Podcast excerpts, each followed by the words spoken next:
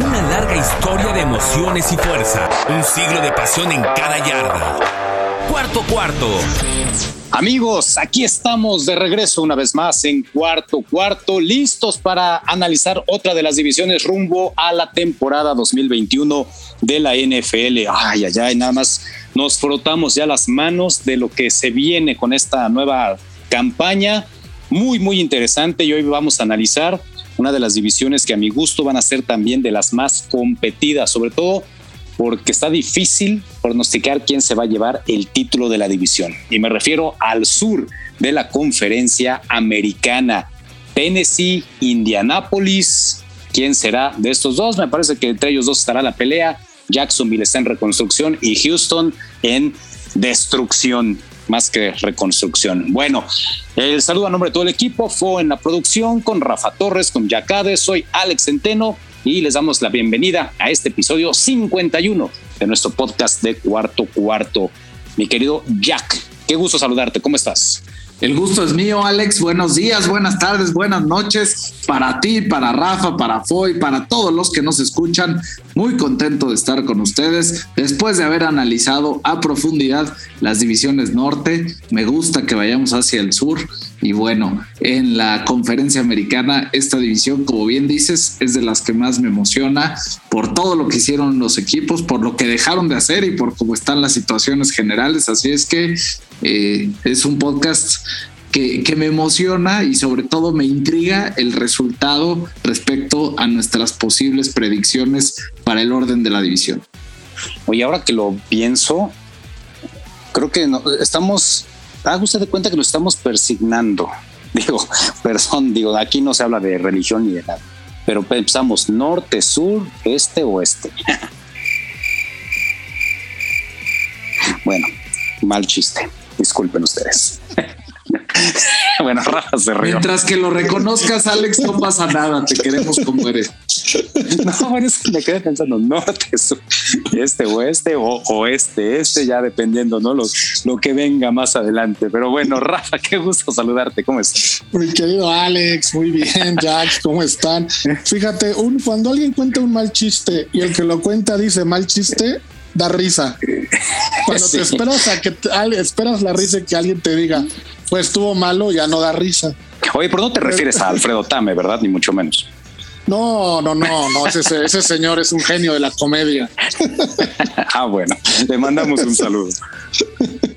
no, pues un gusto estar aquí con ustedes, con Jack, contigo, Alex, eh, con Fo en los controles y agradecer a toda la gente que cada vez son más que nos siguen escuchando en este podcast y listos para, para analizar esta división sur de la conferencia americana. Perfecto, pues vamos a entrar en materia, ya este, nos pondremos un poco más serios. La comedia no es lo mío, ni mucho menos, pero bueno, no sé por qué se me vino a la mente esa situación. Bueno, arranquemos con los potros de Indianápolis. Me parece uno de los equipos que más ruido causaron también en la temporada baja, sobre todo con la llegada de Carson Wentz, primero con el retiro de Philip Rivers. Creo que eso era algo que ya se esperaba. Terminando la, la temporada anterior, Philip Rivers anunció su retiro, aunque por ahí dijo que si alguien lo quiere, pues está dispuesto a regresar, ¿no? Pero bueno, anunció su retiro Philip Rivers, eh, una de las bajas de los Colts. ¿Qué hicieron los Colts para suplirlo, para suplir a su coreback titular? Bueno, pues se llevan a Carson Wentz, este jugador que no salió de la mejor manera de Filadelfia, muchos problemas, baja de juego, demasiadas lesiones. Y Frank Reich lo conoce perfectamente, ¿no? Frank Reich fue coordinador defensivo de, de Filadelfia, intenta rescatarlo, se le otorga eh, pues la oportunidad ahora a Carson Wentz de llegar a Indianápolis y la mala noticia es que está lesionado, se lesiona en los campos de entrenamiento y ahora pues no sabemos exactamente para cuánto tiempo va a estar fuera. Se habló en un inicio una lesión en el pie que va a ser de cuatro a ocho semanas. Los últimos reportes indican que va bien la recuperación de Carson Wentz. Lo cierto es que para la primera semana difícilmente va a estar, ¿no? Y, habrá que ver si, si, logra jugar en septiembre, pero es una baja importante y otra vez el problema de las lesiones con Carson Wentz. Bueno, Dado eh, pues esta situación, Indianapolis en estos momentos está viendo quién va a ser su coreback, ¿no? Y para ello pues tienen ahí a Jacob Eason, un jugador que fue reclutado el año pasado en la cuarta ronda, y a Sam Ellinger, novato, sí, reclutado en la sexta ronda del draft de este año. Entre los dos se estarán peleando la titularidad seguramente para el primer partido o los primeros partidos de aquí a que se recupere Carson Wentz. Bueno, no es solamente Carson Wentz eh, lo único que hicieron en la agencia libre los Potros de Indianápolis. Se fue Jacoby Brissett también, que era el quarterback suplente, se fue a los Delfines de Miami, perdieron al ala cerrada Trey Burton, Anthony Castonzo, un tackle ofensivo, se retiró también, perdieron por ahí a otro par de linieros ofensivos, se fue Denico Autry, un ala defensiva, eh, se fue Justin Houston, linebacker, a los Cuervos de Baltimore. Anthony Walker, otro linebacker, se fue a los Browns. En fin, perdieron gente importante, ¿no? Malik Hooker y Tabón Wilson, también par de safeties que se fueron de los Potros de Indianápolis. ¿Quiénes llegaron? Además de Carson Wentz, pues la verdad es que no hubo mucho. Por ahí llega Eric Fisher, ex tackle ofensivo de los jefes de Kansas City.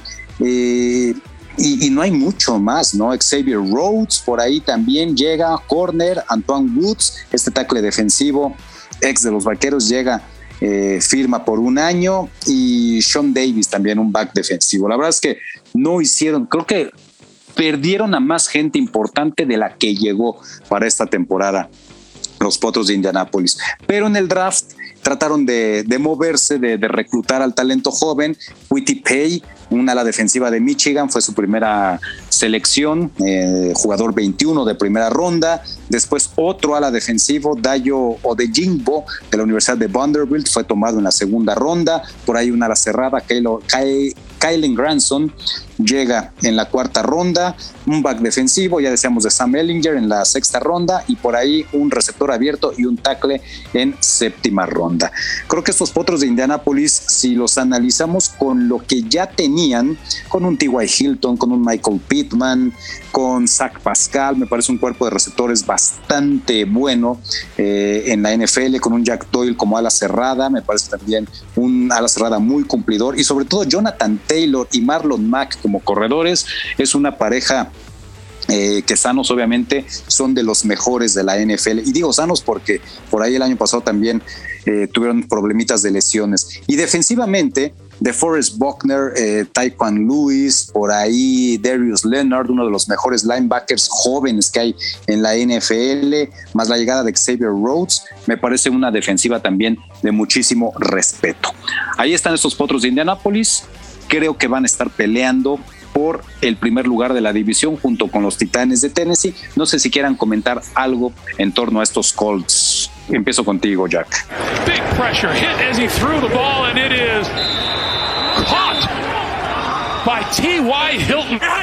Mira, creo que disectaste claramente y de buena manera lo que fue la temporada baja para estos potros de Indianápolis y creo que eh, para mi gusto la problemática más grande reside en la posición principal, en la de mariscal de campo. Creo que las bajas fueron mayores a las altas, o sea, en términos generales, sobre todo cuando hablas de un Anthony Castonzo que fue un emblema en esa línea ofensiva durante tanto tiempo.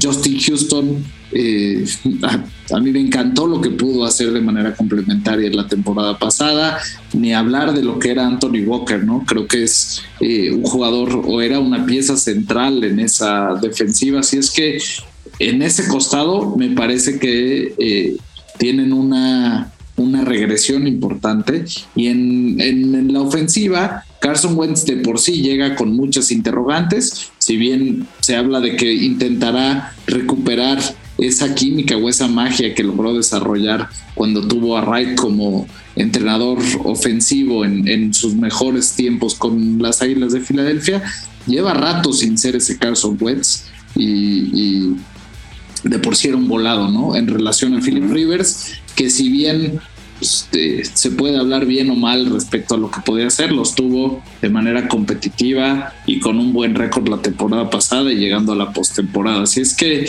yo, yo me sumo en términos generales a que siento que perdieron más de lo que ganaron en la agencia libre y en el draft, al menos en términos básicos. Y si bien creo que pueden estar peleando la división, los veo menos fuertes de lo que los veía la temporada pasada. Se me escapaba decir que Quentin Nelson, también uno de los mejores lineros ofensivos que hay en la liga en general, sufre de la misma lesión, exacto, y sufre de la misma lesión que Carson Wentz, una lesión en el pie y también está en su rehabilitación de cuatro a ocho semanas. Pues las lesiones empiezan a afectarle a estos Colts, Rafa. Sí, las lesiones empiezan a afectar y, este análisis que haces, Alex, y lo que estaba yo viendo antes de empezar el podcast, a mí los jugadores titulares de Indianapolis me gustan mucho. Es un equipo que los titulares no le piden nada a otros equipos. El problema es viene cuando alguien se lesiona. Creo que la diferencia entre el nivel del titular y el nivel de suplente en casi todas las posiciones es muchísimo. A lo mejor quitando de Jonathan Taylor y Marlon Mack, que ya lo comentabas que es el 1 y 2, ahí no, pero todos los demás, si tú ves la lista de titulares y eh, la lista de suplentes, la diferencia entre uno y otro es ah, muy amplia.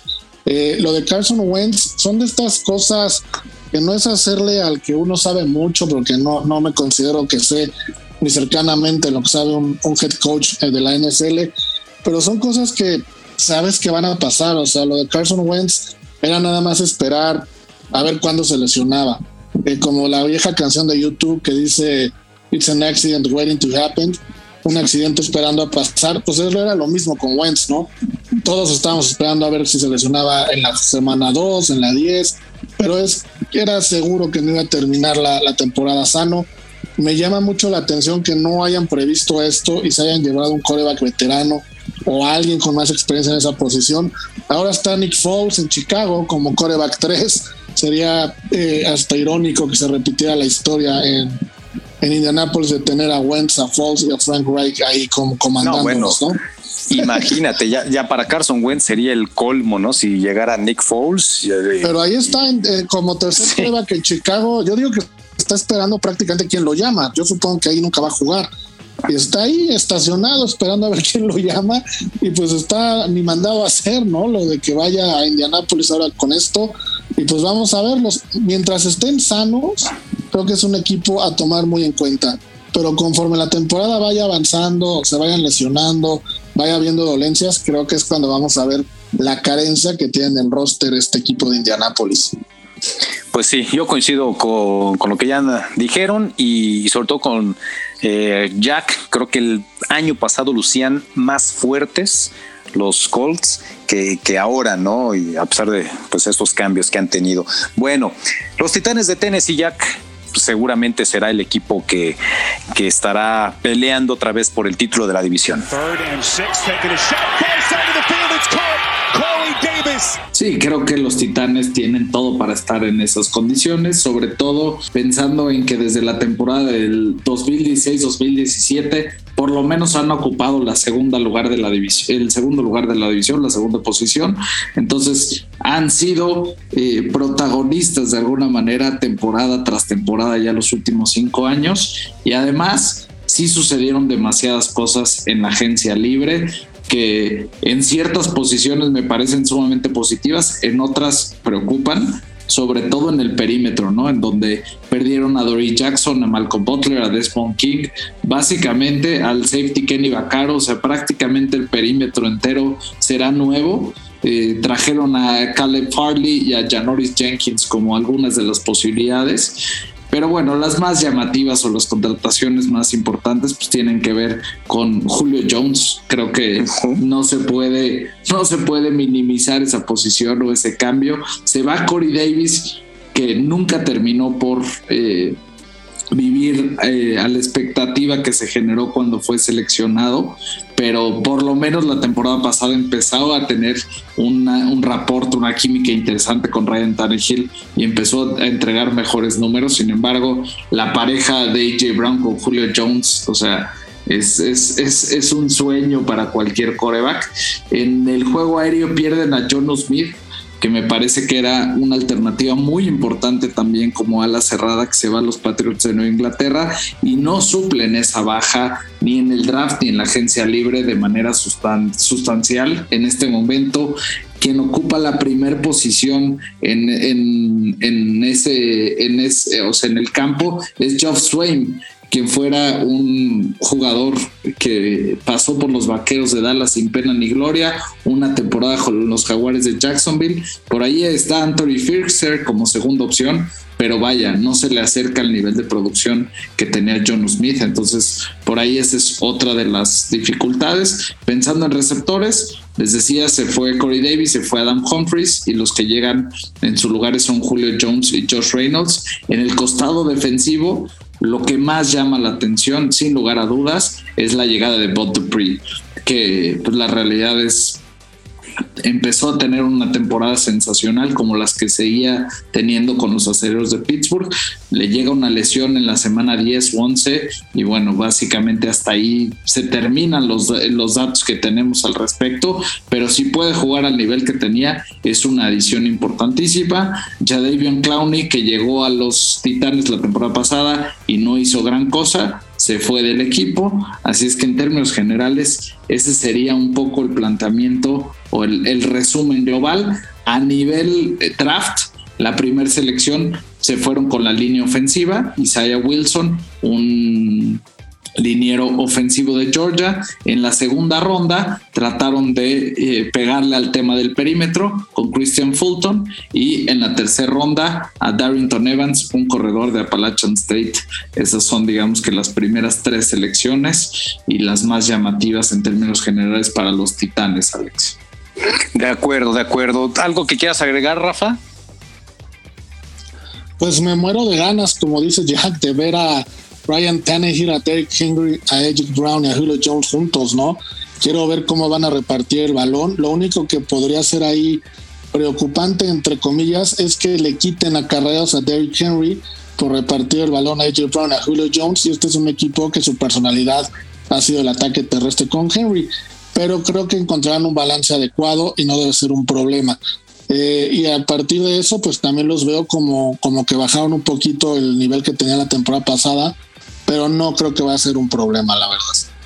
Sí, yo también, de hecho yo no creo que hayan bajado, solamente el ala cerrada sí, definitivamente no supieron suplirlo. John Smith te daba muchísimo a lo que te puedan ofrecer pues los que hoy tienen, ¿no? Pero sí me gusta este equipo, ¿eh? considero que está más fuerte que el año anterior, al menos en nombres, así aparenta, ¿no? Julio Jones, AJ Brown, Josh Reynolds con Derrick Henry, pues es una, son armas que ya los quisiera cualquier coreback, ¿no? O cualquier ofensiva.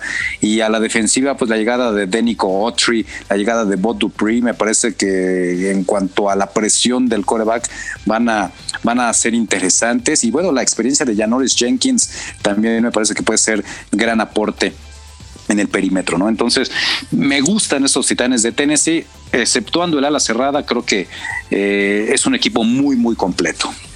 bueno, y el perímetro realmente no había dado los resultados la temporada pasada a los que nos tenían acostumbrados. Es un equipo que a la defensiva recibió 439 puntos y fue parte del problema que tuvo. Entonces, me parece que los cambios responden de manera muy puntual a lo que fue un desempeño pobre de una unidad defensiva. Imagínate, un año antes habían recibido 331 puntos en total la, cantidad de puntos que recibes de una temporada a otra, cuando se incrementa de 331 a ni más ni menos que 439, entiendes que tienes que tomar medidas drásticas. Y yo coincido, creo que las medidas fueron adecuadas y, y creo que tienen todo para repetir en la división. De acuerdo. Bueno, pues vayamos ahora con otro de los equipos, los Jaguares de Jacksonville, que también hicieron mucho ruido en la pretemporada pero no sé si ese ruido se vaya a traducir en muchas nueces a lo largo de la campaña. ¿Qué análisis hacemos de ellos, Rafa?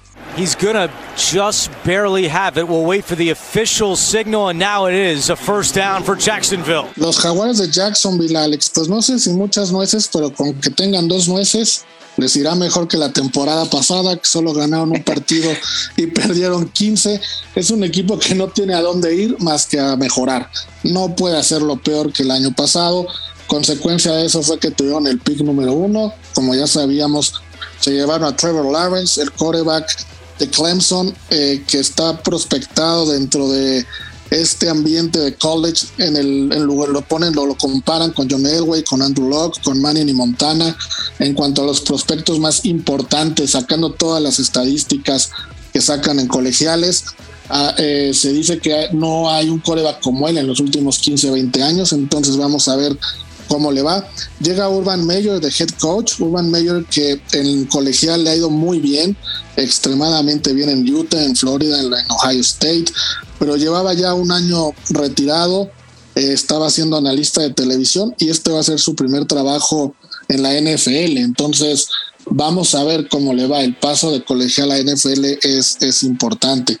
Además de Trevor Lawrence, tuvieron otro pick en la ronda número uno, en la selección número 25. Se llevaron al corredor Travis Etienne, también de Clemson. Los van a juntar a Trevor Lawrence y a Etienne.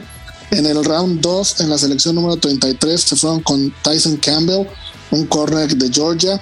Y también en el round 2 tuvieron otra selección en el 45 y se llevaron a Walter Little, un tackle ofensivo de Stanford. Eh, lo hicieron muy bien antes del draft. Cambiaron a los jugadores, vamos a llamarles de renombre o lo mejorcito que tenían y los cambiaron por, por puros por puros picks de este draft y del siguiente. Se fue Jalen Ramsey, un, core, un cornerback que se fue a los Rams. Se fue Yannick Ngaku, eh, end, se fue a Minnesota. Ronnie Harrison se fue a Cleveland. Camel Correa, un linebacker interesante, se fue a Tennessee. Malcolm Brown se fue a Nueva Orleans. Y a todos ellos los cambiaron no por jugadores, sino por picks en los diferentes drafts, tomando en cuenta este y los que vienen. Entonces es un equipo joven, va a ser uno de los equipos más jóvenes que va a participar esta temporada y creo que tienen un futuro importante. Hicieron algo raro que fue eh, darle la oportunidad a Tim Tebow, el Heisman del 2007, de probarse, por llamarlo así. Yo creo que Tim Tebow le sabe algo a Urban Meyer, algo, algo peligroso, de cuando coincidieron en Florida y le pidió una oportunidad a cambio de eso. No me veo cómo Urban Meyer de verdad pensó que este experimento iba a funcionar. Un cuate que llevaba sin jugar en la NFL desde el 2015 y además lo prueba en una posición que nunca había jugado, que es el de a la cerrada. Hubo más ruido que cosas importantes que pasaron. Hubo hasta videos ahí en, en algún partido pretemporada que daba risa la forma en que Tim intentó bloquear, porque eso es eso, intentó bloquear ya lo cortaron. Eh, honestamente no entendí el por qué hicieron eso. A la defensa, eh, la línea no, no es de lo mejor que tienen, pero es un equipo en ese aspecto consistente. Vamos a suponer, no te dan un gran partido, pero tampoco te dan uno muy malo. Tienen a Ray Robertson, a Malcolm Brown, a Jihad White Edge. En los linebackers tienen, es lo mejor que tiene la defensa con Miles Jack y Joe Schubert. De hecho, son los dos jugadores que más mejor pagados de la defensa del equipo. Tienen a Josh Allen, que es su mejor cazador de cabezas. Y atrás tienen a Shaquille Griffin, a CJ Henderson, a Tyson Campbell. Es una defensa no de las mejores, pero insisto, no tampoco es tan mala. No tiene un techo alto, pero acostumbra a no cometer errores garrafales. La línea ofensiva, eh, no sé si esta es una buena noticia o mala para ellos pero regresan todos. Los ocho jugadores que estuvieron la temporada pasada, los ocho regresan. Cam Robinson, comandados por Cam Robinson, por Andrew Newell y por Brandon Linder. Eh, los corredores, insisto, estará Travis Etienne como titular y también tienen ahí a, James Robinson. Los receptores es un cuerpo que a mí me gusta mucho con DJ Chark, con Marvin Jones Jr., con Colin Johnson y Philip Dorset, que ha pasado por varios equipos, llega ahí. Eh, tiene a Chris Manhurst y la línea, insisto, no sé si sea bueno o malo, pero regresan todos bueno o malo porque la temporada pasada no hicieron, no hicieron gran cosa. Un equipo que yo creo va a mejorar, insisto, no puedes jugar peor que lo que hicieron el año pasado, pero aún no creo que estén listos para llegar a playoffs y mucho menos para lo que mucha gente está esperando, que desde el primer año Trevor Lawrence rompa récords, etcétera. Creo que hay que llevarla con calma hay que tener ciertas dudas con Urban Meyer, no por su capacidad, sino por ver cómo reacciona en su primera experiencia al mando de un equipo de profesionales, que es muy diferente a comandar a chavitos universitarios. Entonces, vamos a ver, vamos a ver cómo les va. Y es un equipo que me genera ciertas dudas, pero también cierta expectativa. No tengo muchas ganas de ver a Trevor Lawrence jugando en un partido oficial. Sí, no, yo también, yo también, a ver si es cierto todo lo que se habló. Yo espero que le vaya a ir bien a secas y bien a secas es si ganan cuatro o cinco juegos creo que estarán bien, estarán dando un paso hacia el frente estos jaguares de Jacksonville. Fíjate, tuvieron muchos movimientos como en la posición de receptores. Digo, obviamente la llegada de Marvin Jones, eh, lo de Philip Dorset, Farrell Cooper, por ahí llegó la Juan Treadwell también, eh, Tavon Austin, ¿se acuerdan de Tavon Austin que han dado también, en, creo que en toda la liga? Bueno, pues anda también ahora ahí con, con los jaguares de Jacksonville. Bueno, pues a ver qué, quiénes de todos estos se pueden quedar. Y, bueno, pues será, un equipo divertido. El tema de Tim Tebow fue también de lo más sonado en la pretemporada, ya se habló mucho de Tim Tebow, que se iba a poder ser una especie como de coach en el campo, de mentor para los jugadores. Bueno, la verdad es que el experimento de ala cerrada fue un total fiasco. Sí, yo también vi algunas de las escenas del partido de, de esta semana uno de la pretemporada ante Cincinnati terrible. O sea, es muy complicado que una, tengas nueve años sin jugar en la liga. Dos, que cambies de posición, porque eras coreback y ahora intentaba ser a la cerrada. El ser a la cerrada es posiblemente una de las posiciones más difíciles en el fútbol americano, porque es un híbrido entre ser receptor y ser liniero ofensivo. Eso implica bloquear en muchas ocasiones y también poder correr rutas adecuadas para recibir pases. Es de verdad una de las posiciones más difíciles y más especializadas que hay. Y Tim Tebow pues, simplemente demostró que pues nueve años sin jugar y tratar de especializarse en una posición tan complicada, pues le costó caro, le pasó factura y en el, después del primer juego de pretemporada pelas, lo cortan porque simplemente no pudo. As for Tim Tebow, he was slinging it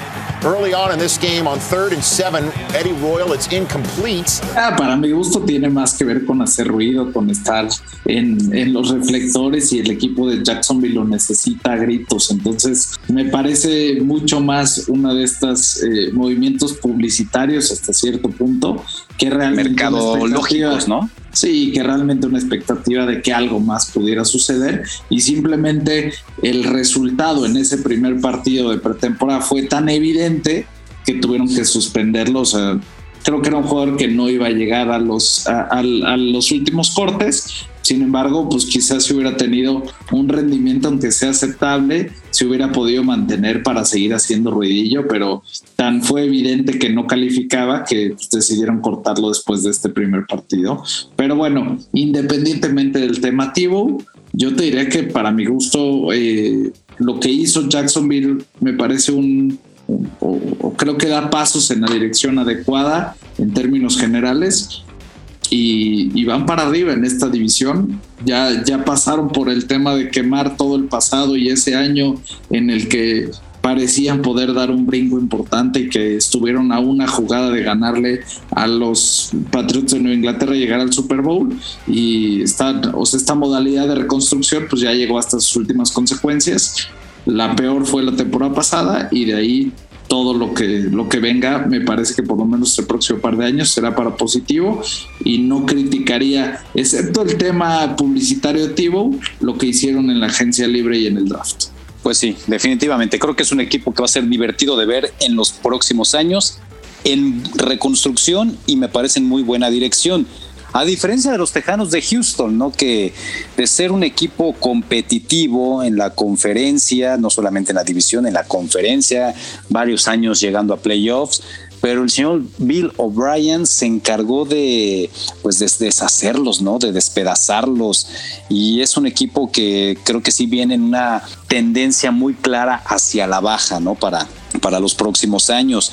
Habrá que esperar qué va a pasar con Deshaun Watson y entramos ya al tema de los Tejanos de Houston, porque Deshaun Watson trae, bueno, veintitantas demandas por mal comportamiento, por acoso sexual. Más de 20 mujeres ya lo han eh, acusado, lo han demandado. Entonces, bueno, pues es un proceso que se va a llevar algún tiempo, pero la carrera de, de Sean Watson se puede acabar en cualquier momento, ¿no? Conforme se vaya dando pues todo este caso ante la ley. Entonces no sabemos qué va a pasar con, con, con Deshaun Watson. Él ya se presentó a entrenar, otro que también pedía su cambio No sé si algún equipo se vaya a arriesgar a tomarlo justamente por esa situación. Lo cierto es que pues nadie lo ha hecho y se tuvo que presentar para no seguir perdiendo dinero con los Tejanos de Houston. No sé si vaya a ser el titular al inicio de la temporada. Yo pensaría que sí, porque pues al final de cuentas el talento ahí está en Deshaun Watson, pero es un equipo que repito, ¿no? O sea, la, mala gestión de Bill O'Brien le va a traer consecuencias en este año y en los próximos, ¿no? Perdieron a Randall Cobb, perdieron a Will Fuller, se fue Darren Fells también, un buen ala cerrada, eh, perdieron a jugadores como JJ Watt, vaya, uno de los estandartes de esta franquicia terminó saliendo porque simplemente ya lo que estaba haciendo O'Brien y hoy con todos los cambios, pues simplemente ya no quiso continuar ahí, se fue a los Cardenales de Arizona, perdieron a otro linebacker, a Benadrick McKinney, se fue Tyrell Adams, hasta el pateador Brian Inger terminó saliendo. ¿Quiénes llegaron?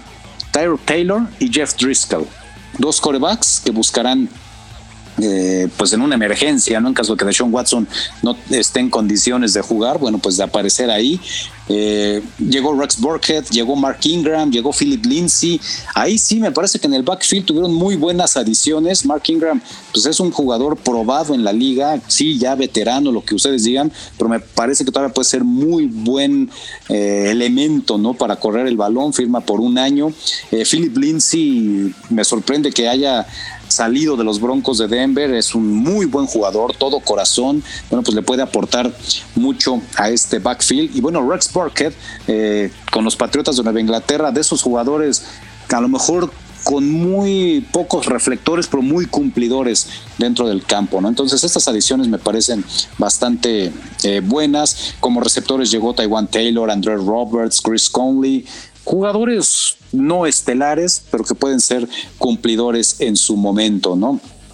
Eh, me parece que son de las eh, adiciones más importantes que tuvieron estos lejanos de Houston, que bueno, hicieron una gran, gran cantidad de movimientos. Pero bueno, aquí el tema, eh, ya más allá de pues hacer un recuento de todos los jugadores que llegaron, es la herencia que le deja Bill O'Brien, a David Coley, que va a ser ahora el nuevo head coach de este equipo, un hombre que fue entrenador, asistente con los Cuervos de Baltimore, que se encargaba más que nada de diseñar el juego de pase para Lamar Jackson, pues ahora va a estar ahí con, con los Tejanos de Houston como su entrenador en jefe.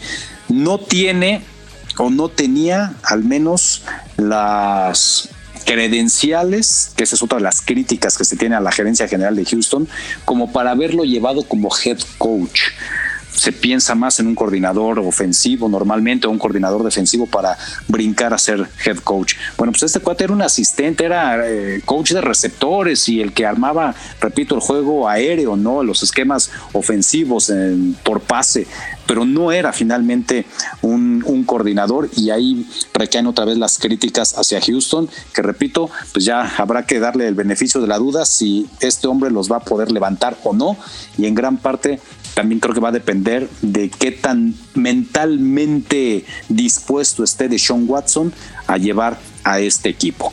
Ofensivamente creo que tienen armas interesantes, defensivamente tengo mis dudas de lo que pueda ofrecer el equipo de los Tejanos de Houston para la próxima temporada, sobre todo con la pérdida de JJ Watt, su alma, su estandarte, el corazón de esa defensiva, ¿no? Por ahí tienen nombres importantes, pero, pero creo que este equipo pues eh, desde un punto de vista personal, pudiera estar peleando también la primera selección del draft del próximo año. ¿Cómo lo ven ustedes? ¿Cómo lo ves, Rafa? David Johnson to the goal line and. Yo creo que lo de David Cooley, él es el head coach porque ningún head coach quiso tomar estos tejanos. Y él fue el único que agarró el toro por los cuernos, lo vio como una oportunidad y dijo, bueno, pues, pues voy, ¿no? Pero no creo que sea realmente por sus capacidades o porque le tengan mucha confianza. Yo creo que si en una lista de 10 personas eh, Bill O'Brien puso a sus candidatos, Cooley seguramente era el décimo. No creo que haya sido lo primero. Algo que me llama mucho la atención, eh, no sé si ustedes también lo tienen así, pero en varias páginas muy reconocidas donde normalmente yo reviso los deep charts de todos los equipos, en algunos ponen a Deshaun Watson como la cuarta opción de coreback. Entonces, no sé si sea porque, porque ya saben que no se va a quedar o sea por otra cosa, pero hace 15 días estaba en primero, ahora lo están pasando hasta el cuarto. No sé si sea el principio de algo, de que ya no vaya a estar en el equipo, pero sí me ha llamado un poquito la atención. ¿Tú crees que continúe Jack de Sean Watson? Pues creo que el tema central, más allá de su continuidad, es que no hay manera de colocarlo en otro lugar con la cola que, le están pisando en estos momentos, Alex. Entonces, ningún equipo eh, se va a aventar el tiro hasta que el tema legal y de todas las demandas se resuelva.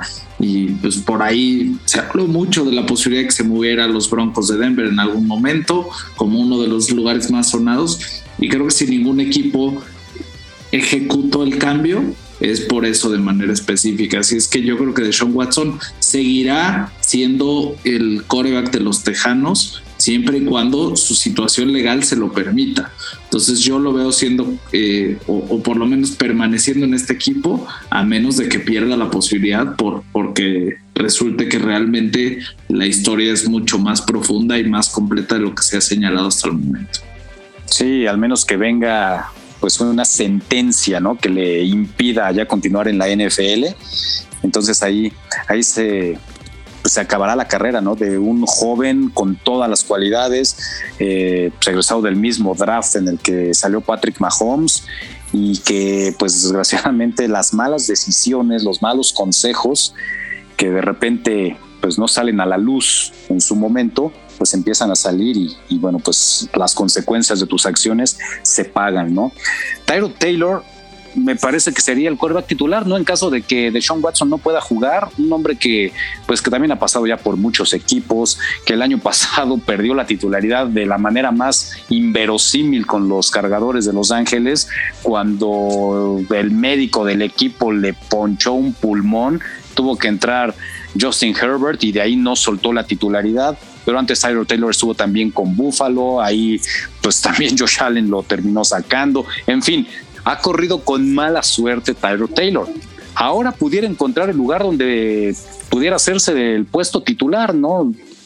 Precisamente por lo que hemos platicado ya de Sean Watson. Sí, sí, podría ser Tyler Taylor el titular. De hecho, ahí lo ponen en el, en el depth chart como número uno, de Jeff Driscoll como número dos. Luego ahí está Davis Mills en el tercero y de Sean Watson en el cuarto. Eh, será interesante ver quién se queda con esa titularidad. Ahorita no vamos a, tocar ya más el tema porque se nos acaba el tiempo, Alex. Pero Deshaun Watson había pedido salir antes de las demandas, dos meses antes, él había pedido salir de, de los Tejanos. Bueno, ¿quién se lleva la división, Jack? Yo creo que la división se la llevan los Titanes. En segundo lugar pongo Indianapolis. En tercer lugar a Jacksonville. Y en último lugar a los Tejanos de Houston. Bueno, yo coincido contigo. Creo que Tennessee, Indianapolis, Jacksonville, Houston, así van a quedar. ¿Tú cómo lo ves, Rafa? Yo nada más invierto a Jacksonville por Indianapolis, Tennessee primero, dos Jacksonville, tres Indianapolis cuatro, Houston. Ándale, ves a Trevor Lawrence logrando sacar el segundo lugar. Interesante, Rafa. Muy interesante. Porque estás hablando de que entonces Jacksonville va a ganar unos 8, 9, 10 partidos. Yo creo que sí. No sé si les alcance para playoff, pero sí creo que van a quedar arriba de Indianapolis. La verdad es que a mí sí me sorprende que los pongas en segundo lugar a los Jaguares, Rafa, porque entonces estamos hablando de que es un equipo que va a ganar 8, 9, tal vez 10 partidos en la temporada. Y también tendría que venir una fuerte regresión por parte de Indianápolis, ¿no? Tendrían que tener una temporada muy mala que cayeran por abajo de, pues, de esas 8 o 9 victorias, ¿no? La verdad sí me sorprende y, bueno, pues eres un conocedor y veremos si, si tu pronóstico se hace realidad. Pues nosotros llegamos al final de esta emisión. Jack, muchísimas gracias. Gracias a ti, Alex, gracias a Rafa, gracias a Juan la producción y como siempre a todos ustedes que nos permiten acompañarlos en el tráfico, en la oficina, en sus corridas o en su ejercicio, en donde sea. Felices de poder formar este podcast juntos. Muchísimas gracias también, Rafa, como siempre. Gracias, Alex. Gracias, Jack. Y un saludo a Ebert, que estuvo ahí escuchando prácticamente todos los podcasts en la temporada baja que hicimos la temporada pasada, escuchó los que hemos hecho esta y me pidió que le mandara un saludo. Entonces, un saludo al amigo Ebert, que es un fiel seguidor del podcast de Cuarto Cuarto. No, hombre, pues saludos, saludos a él y a toda la gente que nos sigue. Nuestro próximo episodio, el sur de la Conferencia Nacional. Ay, ay, ay, hablaremos de Tom Brady y los Bucaneros de Tampa Bay y todo lo que se está cocinando en esa división. Gracias, soy Alex Centeno. Hasta la próxima. Ya tienes la información del fútbol americano. Ahora disfruta de una semana de adrenalina en los emparrillados de la NFL. Cuarto cuarto.